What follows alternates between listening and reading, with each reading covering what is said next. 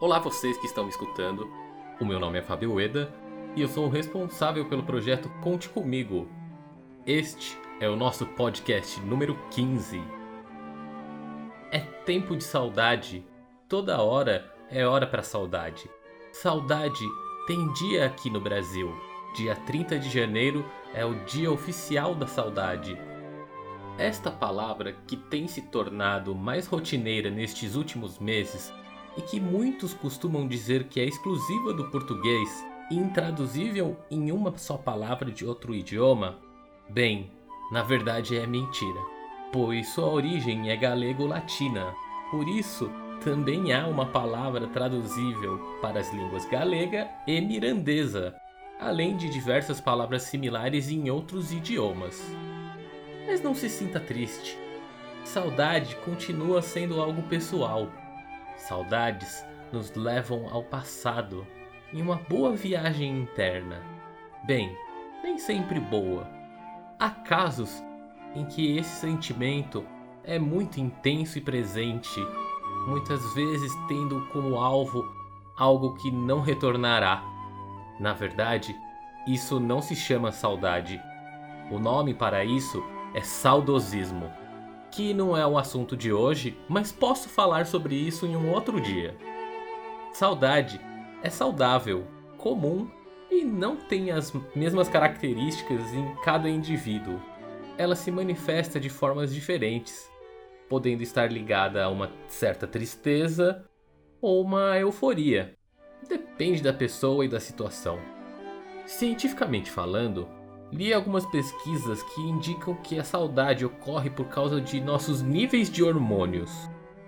Quando temos contato com algo ou alguém do qual nos geram determinadas emoções, o cérebro se acostuma com estes níveis de hormônio. E quando por qualquer motivo perdemos o contato com algo ou alguém, mesmo que por um tempo determinado, nosso cérebro indicará a falta desses níveis de hormônio é quase como um vício, relacionando então a pessoa ou objeto dentro dos parâmetros das memórias cognitivas, acionando mecanismos biológicos que chamamos de saudade. Se pararmos para pensar, não temos saudades daquilo que não lembramos, mas ao mesmo tempo, se depararmos com um lugar, uma música ou uma pessoa que não nos lembrávamos, mas que trazia emoções positivas, sentirá essa sensação de matar a saudade que não existia. Somos capazes de fazer outras pessoas gerarem certos hormônios e há quem diga que pessoas são viciantes. Eu não sou especialista nessa área, mas acho que essa última parte é um tanto sensacionalista. No entanto, acredito que nosso cérebro se acostume com os hormônios que são produzidos na companhia das pessoas que lhe são queridas. Pode parecer que estou analisando o sentimento, no entanto, acredito que o conhecimento é sempre importante e que a arte usa, mesmo sem saber, destes artifícios para despertar as emoções nas pessoas. Inclusive, é possível matar a saudade com a arte que pode, através da apreciação de uma música, de uma imagem, de uma cena, gerar alguns certos hormônios em seu cérebro. Mas qual arte irá despertar qual hormônio?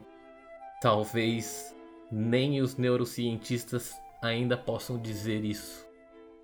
Será que existe alguém que não sente saudades? Sei que existem pessoas mais intensas e outras menos intensas com esse tipo de pensamento, mas se desprender de todas as amarras do passado talvez seja algo muito raro. Para finalizar, quando bater a saudade, nada melhor do que mergulhar nas lembranças e se deixar afogar no mar das memórias, pelo menos por um instante conheçam o nosso site Conte Comigo, tudo junto, só que sem a letra E, .ong.br.